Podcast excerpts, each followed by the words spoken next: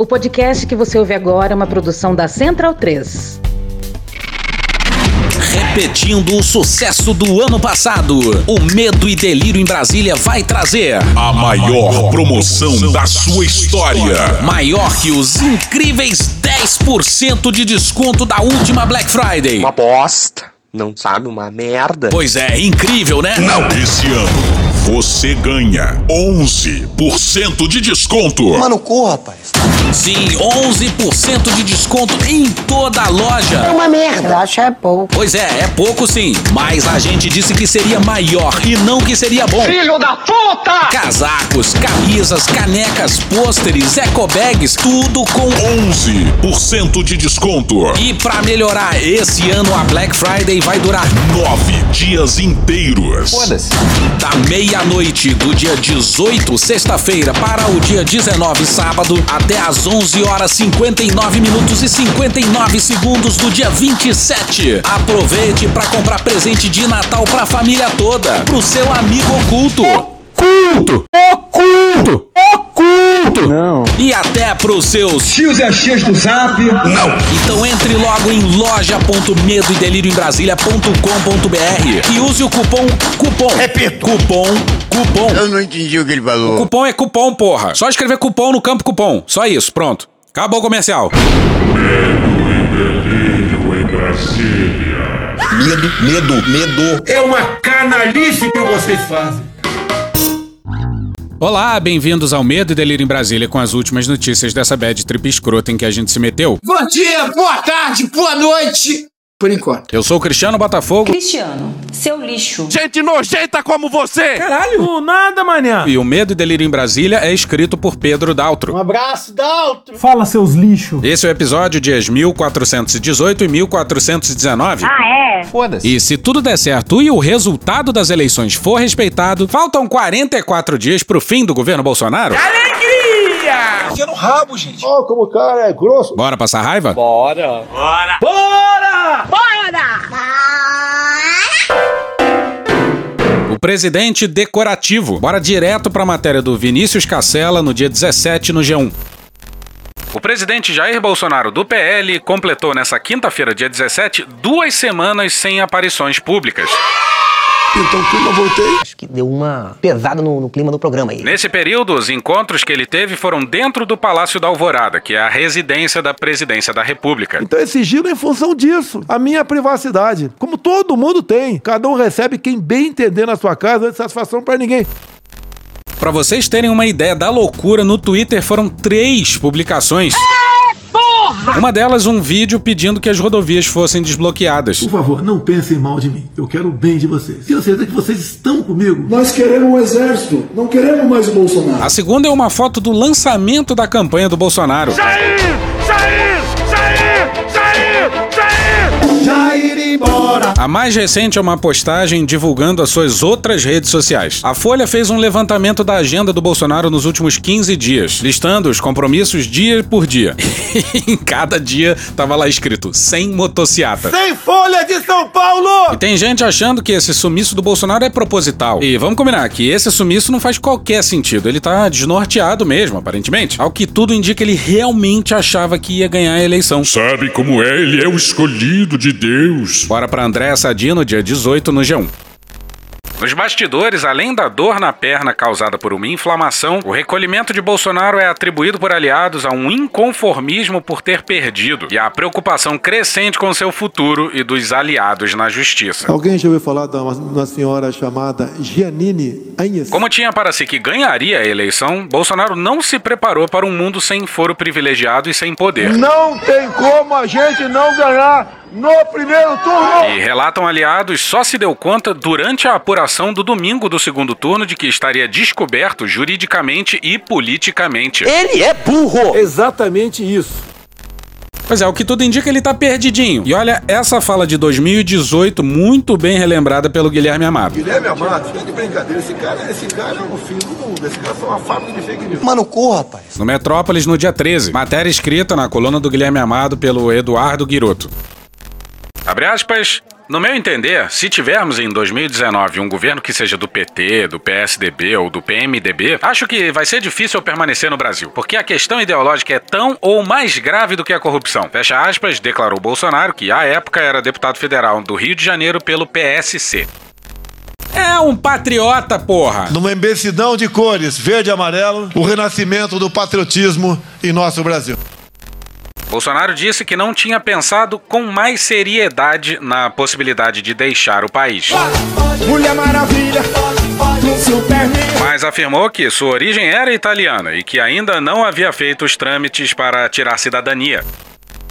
E recentemente rodou notícia por aí de que todo o clã Bolsonaro estava vendo o lance de passaporte italiano. E isso mostra bem o nível de dissonância cognitiva da família inteira. Porque se é esse o caso, se eles estão vendo isso para poder sair do país, isso mostra que eles realmente acreditavam que iam ganhar, apesar de todas as pesquisas mostrarem o contrário. Aí deixaram para ver a papelada na última hora. A descrição não é forte desse pessoal, hein? Mas enquanto isso no Palácio da Alvorada, Bolsonaro aproveita o seu retiro espiritual, nas palavras do sarcástico Darth Vader do Jaburu. Os seus principais aliados chamam sem nem corar Bolsonaro de burro. Mas começamos por ele. Na matéria da Jussara Soares no dia 16 no Globo. Aí, pra que fique claro, meu irmão. Qual é o Malafaia?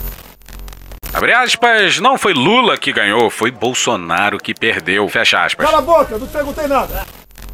Pois é, palavras de Silas Malafaia. Lá dentro. Malafaia passou quatro anos implorando que Deus desse sabedoria ao Bolsonaro. Deu errado. Pois é, olha o que ele falou logo após a vitória presidencial em 2018. Isso num culto na sua igreja com o presidente do lado dele. Então eu quero declarar aqui para você, Bolsonaro, como uma voz profética dessa nação, eu declaro em nome de Jesus que Deus vai te dar sabedoria. Deu errado. Vai ver a linha direta de Malafaia com Deus tá falhando. Não fala nem recebe chamado. O pessoal uma hora atrás. Tem que ligar pra Telerge e reclamar com. Eliseu Drummond da Teleste. Então reclama com Deus. Mas Deus é um cara gozador, adora brincadeira. Deus vai te dar sabedoria, graça e saúde. tanta saúde que o cara não tá nem conseguindo cagar. É questão do cocô. Aí na noite de quinta, o sanfoneiro oficial da República negou, mas Foda-se. ele, Bolsonaro, deu entrada no Hospital das Forças Armadas em Brasília com dores abdominais. É só você fazer cocô dia sim, dia não, que melhora bastante. E será? Ao que parece, vem aí mais uma operação. A voz profética da nação prometeu saúde, mas não entregou. isso é, é enganar. Para fazer a diferença nessa nação, você vai marcar a história desse país. Realmente, tá aí, ele tá certo. Ninguém pode negar que Bolsonaro marcou a história desse país. Alguns vão morrer. Vão morrer. Ué, lamento, lamento. Vamos ter um novo paradigma nessa nação. Deus vai mudar a sorte desse povo. Luiz Inácio Lula da Silva, candidato do PT, está eleito presidente da República. Esses principados do inferno saiam da nossa nação. Fora Bolsonaro genocida. Fora Bolsonaro, fora genocida. Eu declaro um espírito de sabedoria, de inteligência sobre você. O presidente ainda tuitou sobre o assunto. O que é Golden Shower? Essa ocasião aqui é a mesma dessa aqui, ó. Deus escolheu as coisas loucas para confundir as sábias. Deus escolheu as coisas fracas para confundir as fortes. Agora a coisa vai ser mais profunda. Deus escolheu as coisas vis, de pouco valor. As desprezíveis, que podem ser descartadas. As que não são, que ninguém dá importância. Para confundir as que são, para que nenhuma carne se glorie diante dele. É por isso que Deus te escolheu. Deus é um cara gozador, adora brincadeira. E vamos de Romeu Zema. Eu quero me drogar. Não, porra. O Zema, como vocês sabem, já reeleito anunciou apoio ao Bolsonaro no segundo turno. Agora vejam só isso aqui. É, quando você avalia é, dados concretos, é, percebe-se que no governo Bolsonaro nós tivemos avanços expressivos. Novo é diferente, é top, é moderno. O que o governo federal, a gestão do presidente Bolsonaro, não foram felizes foi muito na comunicação. É meu pau em sua mão. O próprio presidente é que tem boas intenções, muitas vezes em seus discursos ele acabou de certa maneira é, não sendo feliz, de certa maneira deixando as pessoas angustiadas, deixando as pessoas meia que sem um norte durante a pandemia. Às vezes, uma palavra de conforto é o suficiente. Eu menciono até, falo que é, talvez mais do que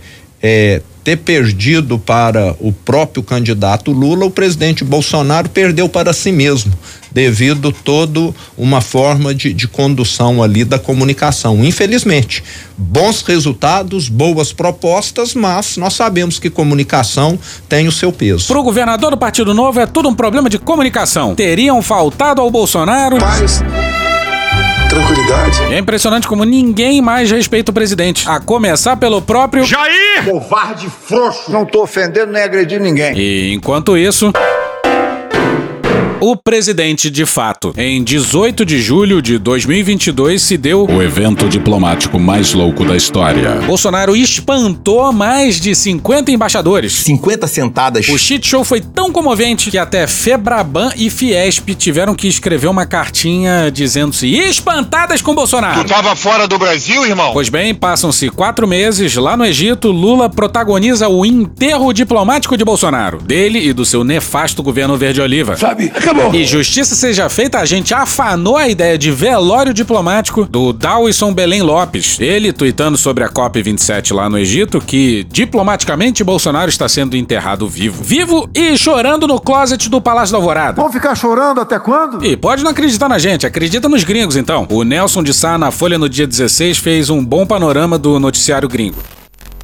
A imprensa americana é a menos contida na recepção ao discurso e à própria presença de Lula no Egito. Alguns próximos de mim falavam: se complicar, eu vou mudar para um país lá do norte. Não se esqueçam de uma coisa: esse país mais lá do norte está ficando complicado viver lá também. Antes mesmo dele falar, o jornal The New York Times Comunista! chamava na homepage a reportagem Expectativas são altas com um Lula exuberante Maravilhoso. falando na cúpula do clima. Abrindo o texto atualizado, abre aspas, o presidente eleito do Brasil chegou Atenção, chegou Chatuba, hein? e eletrizou a reunião. Chupa que a cama é doce, meu filho. O entusiasmo era palpável aqui para Luiz Inácio Lula da Silva, conhecido simplesmente como Lula. É Lula. Fecha aspas. Bolsonaro parecia completamente perdido nesses fóruns globais e o Lula se sente em casa. Mr. Lula se dirigiu aos participantes da cúpula em meio a exuberantes apoiadores que cantavam para ele uma versão do comemorativo Olê, Olê, Olê, Olá. No título da também americana Bloomberg, promessa de Lula de salvar a Amazônia ganha recepção de herói na COP27. Abre aspas, Lula atraiu uma das multidões mais animadas nas negociações climáticas. Uma festa danada. Com centenas não só de jornalistas e ativistas, mas também de indígenas vestidos com roupas tradicionais, esperando até três horas pela chegada do presidente eleito. Quando ele entrou na sala, entoaram cânticos de futebol. Mais ou menos. Olê, olê, olê, olá, lulá, lulá. A newsletter de meio ambiente da Bloomberg, Green Daily, chegou com o enunciado Charms Rockstar, ou astro de rock da cidade onde acontece a conferência, Sharm El Sheikh. No texto, abre aspas, centenas de pessoas esperaram por horas. Elas saudaram o líder esquerdista com aplausos, selfies e entoações do nome pelo qual ele é conhecido universalmente, Lula. É Lula. Joe Biden foi recebido calorosamente pelos delegados na semana passada, mas essa foi uma recepção diferente de qualquer outra para um líder. Chupa que é doce, meu filho. E vale repetir, quem tá dizendo isso não é a gente nem a imprensa brasileira não, são os gringos. Também no título da agência Reuters, recebido como um astro do rock, Lula promete proteger a Amazônia. Da AP, Lula promete um novo dia para a Amazônia. Europeus como o berlinense Der Tagesspiegel e os londrinos Financial Times e The Guardian ressaltaram nas chamadas sua declaração de que o Brasil está de volta ao mundo. Brasilien ist zurück in der Welt, ou Brazil is back. Vamos agarrar os nossos amigos então, agarra. Também na revista The Economist, abre aspas, Luiz Inácio Lula da Silva, o próximo presidente do Brasil, foi recebido entusiasticamente na cúpula do clima da ONU no Egito. Lula disse aos delegados que o Brasil está de volta. Fecha aspas. Pois é, a humilhação suprema. Bolsonaro desistiu de ser presidente e o presidente eleito foi pro Egito e tirou o mundo pra dançar. O Merval não gostou. Ator pornô. Mas os gringos estão apaixonados. Sexo selvagem. Olha essa matéria da New Yorker, também no Nelson de Sá, só que no dia 15, na Folha. Na chegada de Lula à Conferência do Clima, a revista The New Yorker publicou sua primeira entrevista pós-vitória, feita em São Paulo. Abre aspas, Lula, que completou 77 anos, aparenta a idade, também cansaço. Fecha aspas, escreve John Lee Anderson. Abre aspas, enquanto falava, porém, seus famosos altos níveis de energia voltaram. É como se fosse um sorvete, chupou, acabou. Logo estava sentado na ponta da cadeira e me pegando com entusiasmo para expor suas ideias. Fecha aspas. A primeira pergunta foi sobre o caminho para cumprir a promessa de desmatamento zero, com o jornalista dizendo que ele tem uma grande responsabilidade moral, porque, abre aspas, as pessoas ao redor do mundo estão esperando de você não que salve a Amazônia, mas que salve o mundo. Fecha aspas. Ou seja, vocês percebem a loucura? E se você acha que é exagero. Porra, tá errado. Isso não versa sobre o Lula, mas sobre o presidente do país que tem a maior parte da floresta amazônica. O país que estava emburacado num alucinado projeto de destruição da Amazônia nos últimos quatro anos. E bora pra resposta do Lula. Abre aspas, sim, eu sei, e isso me assusta, porque as pessoas estão muito otimistas com o nosso governo, fecha aspas. Pois é, o Lula, melhor do que ninguém, sabe que os próximos quatro anos não vão ser nem um pouco fáceis. Abre aspas, falei com o presidente Biden e acabei de falar com o Josep Borrell, chanceler da União Europeia. As pessoas estão esperando que alguma coisa mude e vai mudar, fecha aspas. Na revista Time, vitória de Lula dá à Amazônia uma chance. No título online, vitória de Lula é uma vitória para o planeta. Em suma, abre aspas, a melhor notícia que a luta climática global recebeu em muito tempo, fecha aspas. Os bolsonaristas tentando falar para o mundo da fraude eleitoral e o mundo tá de joelhos aos pés do Lula, agradecendo que o governo do Bolsonaro e dos seus generais acabou. E sim, muita coisa tem que mudar, a começar pela visão ambiental do Lula nos seus dois primeiros mandatos, hein? Procure saber! Dizem por aí que mudou, e a gente realmente espera que ele tenha aprendido a lição. E essa parte que vai a seguir da entrevista para New Yorker é bem boa e certeira, hein? E porra, como é bom ver alguém colocando o Brasil no seu devido lugar, que é impede igualdade com quem quer que seja. Partiu então para questionar a governança global fraca atual. É, eu acho que isso é parte da, do globalismo. Abre aspas, é preciso agregar novos países ao Conselho de Segurança da ONU, acabar com o direito de veto, fecha aspas. Também porque a geopolítica de hoje é outra não é mais a mesma do pós-guerra. Abre aspas, tem que haver uma decisão internacional, fecha aspas, argumenta Lula. Abre aspas, vamos dar um exemplo. Nós assinamos o protocolo de Kyoto e os Estados Unidos não cumpriram. Então não adianta aprovar as decisões em reunião multilateral se cada país vai levar de volta e decidir lá, fecha aspas. Mas vamos voltar para a COP27 e eis um bom resumo do Jamil Chad, no UOL no dia 16. Por anos, a Amazônia esteve no centro do mundo, mas na periferia do Brasil. Floresta úmica não pega fogo. Uma viagem, um passeio pela Amazônia é algo fantástico. Até para que os senhores vejam que a nossa Amazônia, por ser uma floresta úmida, não pega fogo. Essa quarta-feira, o presidente eleito Luiz Inácio Lula da Silva iniciou em Sharm el-Sheikh uma transformação dessa postura. E, em troca, vai pressionar por uma reforma na administração do mundo, mais recursos de países ricos e uma garantia de que o país país precisa fazer parte das grandes decisões do planeta. No fundo, a viagem à Conferência da ONU sobre o Clima no Egito não foi sobre o clima. Ao subir no palco da COP27, Lula apresentou uma profunda guinada na política externa do Brasil. O mínimo! Usando justamente a Amazônia como instrumento para promover uma nova inserção do país no mundo. A mesma Amazônia que o Exército ainda em parte encara como um inferno verde. Estradas, ocupação, riqueza, integração. Amazônia. Desafio que unidos vamos vencer. Para as democracias ocidentais preocupadas com o populismo ultraconservador, ele citou a necessidade de vencer a extrema-direita e o negacionismo, e insistiu sobre a presença de povos indígenas como protagonistas da questão climática, outro fator de pressão internacional. Lula ainda insistiu que o mundo poderá continuar a consumir os produtos agrícolas brasileiros, e acenou para a possibilidade de uma exportação que não signifique degradação ambiental. Mas ele também deixou claro que será um momento de cobrança e lembrou como mais de 10 anos depois de as economias desenvolvidas prometerem recursos, até hoje nenhum centavo foi desembolsado. Voltei mais cobrador, disse Lula. Para ele, promessas podem comprometer a credibilidade dos países ricos e deixou claro que hoje quem mais sofre com as mudanças climáticas são justamente as nações que menos contribuíram para o aquecimento do planeta. Em outras palavras, está na hora do dinheiro ser liberado. Sempre se fez uma crítica à política externa petista por focar na América Latina e na África. Mas, porra, o Brasil quer projetar força diplomática onde? Nos Estados Unidos, na Europa, na Ásia? É óbvio que não. Onde tem espaço para projeção é justamente América Latina e África. O presidente eleito ainda deixou claro que sua participação no debate internacional também estará repleta de acenos aos países emergentes e mais pobres. Ele propôs uma aliança mundial pelo fim da fome e pela redução das desigualdades. Uma bandeira que tem como meta reposicionar o Brasil como líder entre os emergentes e em regiões como a África e a América Latina. Muito bom, muito bom.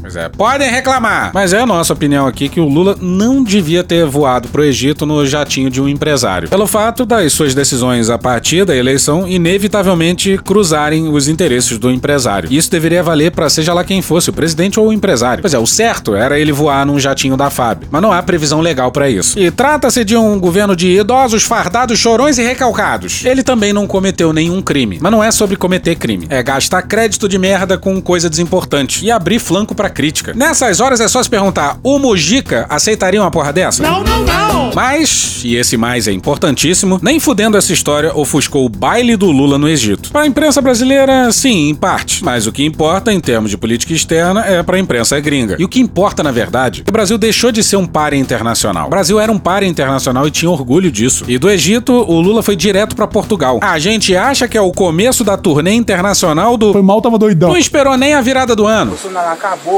Você não é presidente mais. Lembra do abraço do Lula e do Fernandes no dia seguinte à vitória do Lula? Vai ser isso daqui pra frente em vários idiomas, em looping. Malditos milicos. Pois é, de novo eles. novo, cara! A gente vai cansando, sabe? Bora pro Felipe Frazão no dia 17 no Estadão. Durante a campanha, interlocutores de Lula buscaram aproximação com a cúpula das Forças Armadas. Você é um rapaz simpático, agradável, no entanto perde seu tempo com bobagem, né? Mas ouviram que as portas na caserna estavam fechadas. Alckmin foi um deles. Lula! Lula! Tem que pedir uma pastilha. Pois é, as portas da AMAN estavam abertíssimas pro candidato Bolsonaro desde sempre. E repara só na ironia. O Estadão mostrou que, rompendo com prática inaugurada em 2018, o comandante do Exército, general Marco Antônio Freire Gomes, não recebeu nenhum dos candidatos ao Palácio do Planalto para dialogar sobre assuntos de interesse da Força Terrestre.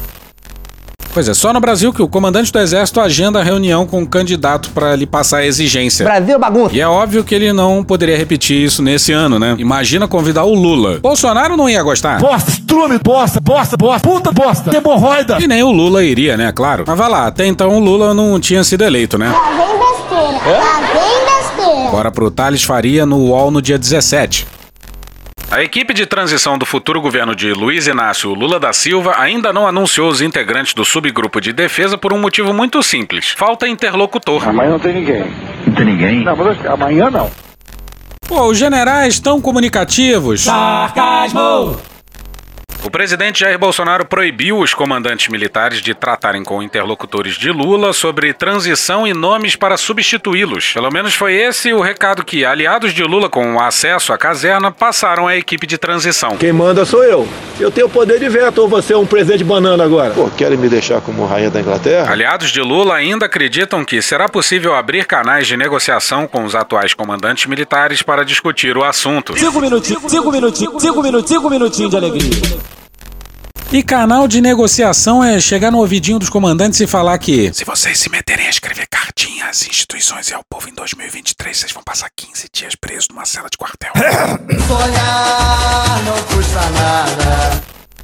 Se o impasse permanecer nos bastidores, os petistas estudam abrir a cortina e convencer o coordenador-geral da transição e vice-presidente eleito Geraldo Alckmin a convocar publicamente o ministro da Defesa para uma conversa. É babaca pra caralho.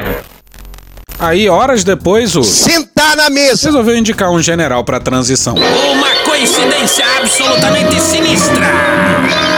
Bora pro Igor Gadelha no dia 17 no Metrópolis. Na reserva remunerada desde dezembro de 2012, Sérgio Pereira é ligado ao general Braga Neto. Esse Braga Neto. Que foi candidato a vice-presidente na chapa de Bolsonaro esse ano.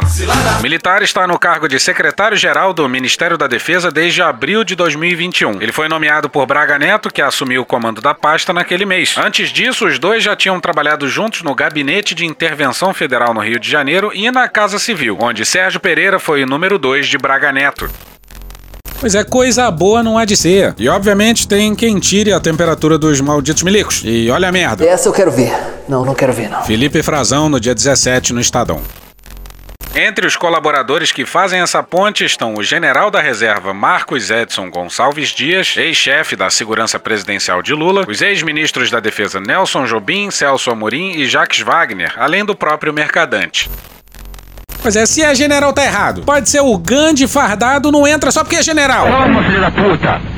E o que falar dos civis? Outro dia a gente falou aqui do Nelson Jobim, que duvidou da tortura sofrida pela Dilma, tá no livro O Poder Camuflado do Fábio Victor. Abre aspas, muita gente, depois que caiu o regime militar, todo mundo inventou que tinha sido torturado. Tu vê que a Dilma nunca contou como é que foi a tortura dela. Ela te contou? Fecha aspas. O Mercadante é filho de general, amigo do Etchegoyen, e um dos responsáveis, na época ele era ministro da Casa Civil da Dilma, por esse mesmo Etchegoyen, então general da ativa, ter saído impune de uma carta pública com críticas à Comissão Nacional da Verdade. Era pro Etchegoyen ter sido preso, mas o mercadante amaciou tudo. Se o Etchegoyen podia escrever carta, por que o Vilas Boas não poderia escrever um tweet, né? E o Jacques Wagner era o ministro da Defesa quando teve a brilhante ideia de recomendar para Dilma em 2015 o nome do Vilas Boas pro comando do exército. E o Vilas Boas era o terceiro da lista tríplice. Erro feio, erro feio, erro rude. Não é à toa que, desses três nomes de civis, dois estão na lista dos. Malditos Matéria não assinada na Folha no dia 17, intitulada Aliados esperam Lula após apontarem problema institucional em transição na defesa. Aliados de Lula ouviram em conversa com militares nomes que seriam bem recebidos pelas forças para chefiar a defesa. Entre eles, Aldo Rebelo, Nelson Jobim e Aloysio Mercadante. Esse último vem de uma família de militares e tem dialogado com integrantes das forças. É o que? Os malditos milicos estão fazendo lista de malditos civis para assumir a defesa? E o que falar do Aldo Rebelo? Nada. Nada. Absolutamente nada. Ah, e o elogiadíssimo Air quotes. Mercadante anunciou que o ministro da Defesa vai ser um civil. Não fez mais do que sua obrigação. Na matéria do André Borges e do Eduardo Rodrigues no Estadão no dia 18. Abre aspas, o presidente já disse isso publicamente. O ministro da Defesa será um civil. Não fez mais do que sua obrigação. Foi no governo dele e será, fecha aspas. Agora, se o mercadante anuncia isso, o medo e delírio se sente na obrigação de anunciar que o céu é azul e a terra é redonda. Porra, isso é o mínimo. O mínimo? É o mínimo do mínimo. A gente não vai se emocionar e comemorar com o mínimo do mínimo, não. Porra. Precisamos de alguma autoestima. E o Lula tem que rever os seus conselheiros, hein? Bela Megali no dia 3 no Globo. Conselheiros do petista que atuam como seu principal canal com os militares defendem que Lula mantenha os benefícios concedidos por Bolsonaro aos membros das Forças Armadas. Não, brother. Entre esses benefícios está a reforma da Previdência, que aumentou alíquotas para pensões, concedeu reajustes anuais até 2023 e criou um caminho para que, por meio de cursos, eles se aposentem com remunerações maiores. Pois é, entendeu? Os militares são os donos do maior rombo previdenciário per capita do Brasil. Mas só quem se fode são os civis. É o quê? Os militares são intocáveis? Uma casta acima? Não. Então é inaceitável que se pense em manter os privilégios dos militares. Cadê o sacrifício pela pátria? Eu tenho vergonha. E o generalato quer escolher não só o ministro da Defesa, mas também o próximo comandante do Exército. Sabe que você é muito petulante. Naira Trindade na coluna do Lauro Jardim no dia 8 no Globo. Generais com proximidade ao alto comando do Exército indicam a preferência pelo general Júlio César de Arruda, atual chefe do Departamento de Engenharia e Construção para o comando da força. Foda-se. Conta a favor de Arruda ser o mais antigo da tropa. Aí, nenhum general de quatro estrelas seria mandado para reserva pelo Lula. E malandro é malandro, mané, mané. O outro nome que desponta é do general Tomás Paiva, atual comandante militar do Sudeste e segundo da fila. Não é à toa. Pois é, o segundo mais velho, esse aqui, ó. Na avaliação de um alto integrante do Exército, porém, pesaria contra o general Tomás o forte envolvimento que ele teve no episódio do Twitter do general Vilas Boas em 2018, quando era seu chefe de gabinete. Não é razoável. O Lula tem que escolher o general mais novo e entregar o comando do exército. Aí aposenta o alto comando todo de uma vez só. Se os generais ficarem de boa em 2023 é porque deu incrivelmente errado. E olha esse singelo recado do general da reserva Paulo Chagas pro Barroso. Perdeu, mané, numa mola. Carlos Carone e Mirelle Pinheiro no dia 16 na coluna Na Mira no Metrópolis. Abre aspas. Com todo o respeito e no mesmo nível eu o alerto. Se liga, mané. Todo o poder emana do povo. Quem avisa, amigo é. Cuidado com a cólera das multidões. Fecha aspas. E alguns advogados pediram pro STF o impeachment do. Sentar na mesa! Por conta daquela sua nota golpista um dia depois da publicação do relatório dos malditos milicos. Pois é, legal e tudo, mas. Deu errado!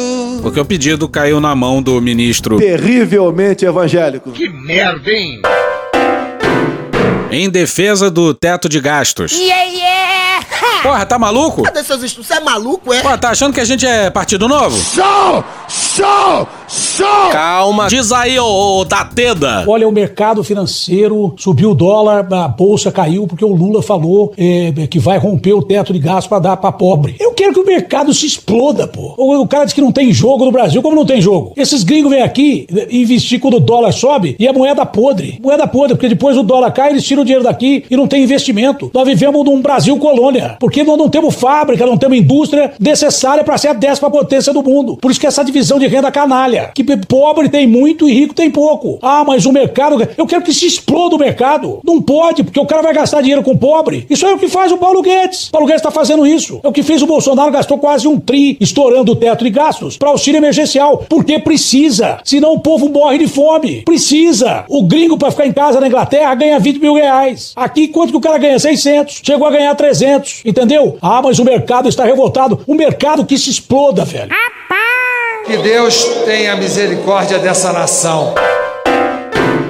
E hoje a gente fica por aqui. Esse episódio ou áudios de. Ah, alguém faz aí pra mim? Esse episódio ou áudios de Cara Tapa, Galãs Feios, Poder 360, TV Alesp, Gaveta, Casimiro, Thiago Santinelli, Choque de Cultura, Igor Guimarães, Carla Bora, Jornal Globo, Flow, SBT News, Madeirada, TV Brasil, UOL, Opaí, Leva Nós, Super Amigos, Farid, Samuel Mariano, Chico Buarque, Caetano Veloso, Jovem Pan, Rede Globo, O Tempo, Rádio Super, Franciel Cruz, Beatles, SATV, TV, Jornalismo, TV Cultura, Chatuba de Mesquita, Pânico, MC Gorila, Globo News, Portal Uai, Petit Jornal, Jolt Jolt, Sai de Bamba, Cauê Moura, Gil Brother, Hermes e Renato, Programa Silvio Santos, Mocidade Independente de Padre Miguel, Câmara dos Deputados, Cine Trash, Band News FM, Molejo, Porta dos Fundos, Meteoro Brasil, Jovem Pan, Stallone Cobra, Bezerra da Silva, Poderoso Chefão, Programa Cadeia, Sérgio Malandro, Diogo Defante, Programa do Datena, Programa do Ratinho, Conversas Cruzadas, Foro de Teresina, Regina Roca, Chico Botelho, TV Senado, Planalto, Band News, Metrópolis, Panorama CBN, Léo Stronda, Daniel Furlan, João Carvalho, Daniel Furlan de novo, porra, Cristiano, tu tá errando aqui, hein? Mônica Debole, Band Jornalismo e The Office. Thank you! Contribua com a nossa campanha de financiamento coletivo. É só procurar por Medo e Delírio em Brasília no PicPay ou ir no apoia.se barra Medo e Delírio. Porra, doação ao caralho, porra. Não tem nem dinheiro pra me comprar um jogo de videogame, morou, cara? Pingando um capilé lá, vocês ajudam a gente a manter essa bagunça aqui. Assine o nosso feed no seu agregador de podcast favorito e escreve pra gente no Twitter. A gente joga coisa também no Instagram e no YouTube. E o nosso Faz Tudo Bernardo coloca também muita coisa no Cortes Medo e Delírio no Telegram. E agora a gente também tem uma loja, loja.medo delírio em Brasília.com.br. Eu sou Cristiano Botafogo, um grande abraço e até a próxima. Bora passar a raiva junto? Bora!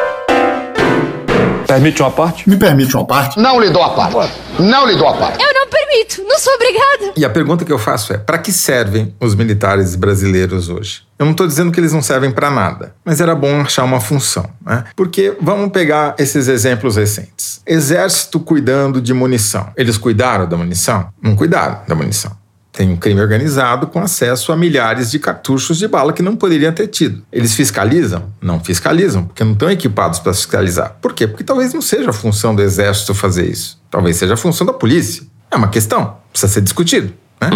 Capitania dos Portos. Esse episódio desse navio de 200 metros de comprimento, que ele, durante uma tempestade, perde a âncora e vai bater na ponte Rio-Niterói, é a síntese disso, tá certo? Quer dizer, a Capitania dos Portos não fiscaliza os navios, que se tivesse fiscalizado, teria dado um fim para esse negócio. Continuam havendo milhares de pistas clandestinas na Amazônia que só servem ao narcotráfico e ao garimpo ilegal. Por que, que elas continuam lá? Não caberia, talvez, a Força Aérea bombardear, interditar essas pistas? O tráfico de drogas para o interior de São Paulo, rumo à Europa, é feito com aeronaves que pousam no meio de canaviais e a orientação da polícia para os donos das fazendas e das usinas é: não chegue perto. Cadê o controle aéreo brasileiro? Cadê a aeronáutica? Para que, que precisa ter o maior contingente militar brasileiro está no Rio de Janeiro? Qual é a ameaça que o Brasil sofre de invasão do Rio de Janeiro? Não, são boas perguntas. Até quando o Brasil vai ficar pagando pensão para filha de militares que não casam no papel para não perderem a pensão? Puta que pariu. Porra. Porra. Porra. Porra. Putinha do poço.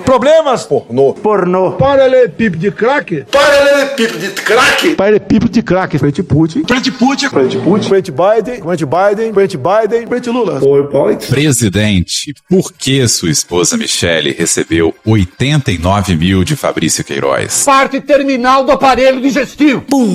Que bom do bom. Agora, o governo tá indo bem. Eu não errei nenhuma. Eu não errei nenhuma.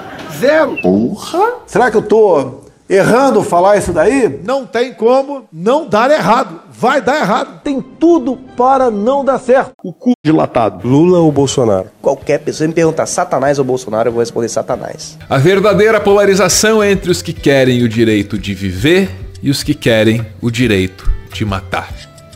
De que lado você tá? A verdadeira polarização é entre o meu pau e a sua mão. Polarização é meu pau na sua mão. Sempre importante frisar. Ô, Glória. E no final do arco-íris tem um baldinho de cerveja gelada. Foda-se. Rosa Weber no dia 14. A própria Convenção Americana sobre Direitos Humanos, o conhecido Pacto de São José da Costa Rica, como todos sabemos, em seu artigo 13, parágrafo 5 exclui expressamente do âmbito de proteção da liberdade de manifestação do, do pensamento, aspas, toda propaganda a favor da guerra, bem como toda apologia ao ódio nacional, racial ou religioso que constitua incitação à discriminação, à hostilidade, ao crime, ao crime ou à violência.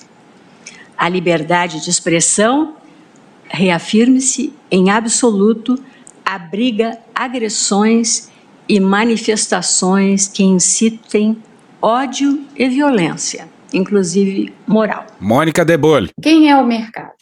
O mercado é formado por uma porção de instituições diferentes, tá? cujos objetivos, horizontes, é, formas de análise são completamente distintas. Você não, você não tem nenhuma homogeneidade no mercado. O mercado é um ecossistema, tá? Eu já trabalhei é, como consultora de várias dessas instituições e não só isso, eu sento no advisory board dos maiores fundos de pensão do mundo. É o Fundo de Pensão de Quebec, de Quebec no Canadá. E o, o tipo de discussão que você tem é uma discussão de longo prazo, assim, uma discussão de médio prazo, é uma discussão de horizontes, assim, para onde as coisas estão indo, o que, que vai acontecer e tal, quais são os grandes debates, quais são os grandes temas que estão colocados e tudo mais. Essas são as instituições que realmente movem a economia. Não são essas as instituições que fazem o movimento sobe e desce, que a gente está vendo acontecer hoje no mercado brasileiro. Esses movimentos muito acentuados são movimentos especulativos. Isso é dinheiro de especulação. Isso é dinheiro que entra e sai o tempo inteiro, tá?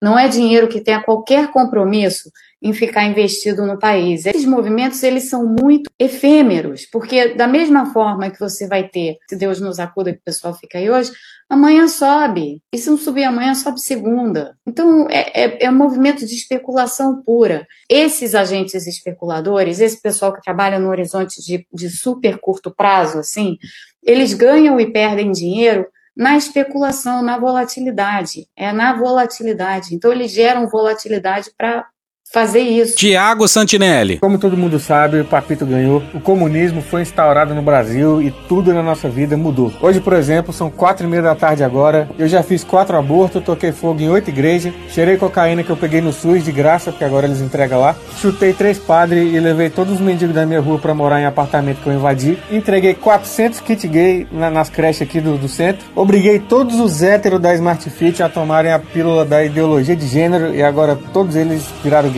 E ontem invadiu o Instituto Luiz Amel, que agora se chama Restaurante Comunitário, para poder comer os cachorros que tem lá, porque agora carne no Brasil acabou, não existe mais. O comunismo levou. Tive que comer dois poodle e almoçar um vira-lata caramelo hoje. Marco Aurélio de Carvalho. A criação do Ministério da Segurança poderia aproximar de alguma forma a esquerda do tema segurança pública? Nós nunca tivemos distante do tema, que a gente entende que essa questão, na verdade, deve ser enfrentada com transversalidade. Segurança pública tem a ver, entre outras coisas, com o Ministério das Cidades, tem a ver com o Ministério da Educação, tem a ver com a geração de oportunidade, criação, enfim, né, de emprego, geração de rendas, enfim, tem uma série de outros temas que são transversais. A gente não entende a segurança pública com caráter meramente punitivista, né, no binômio repressão-prisão.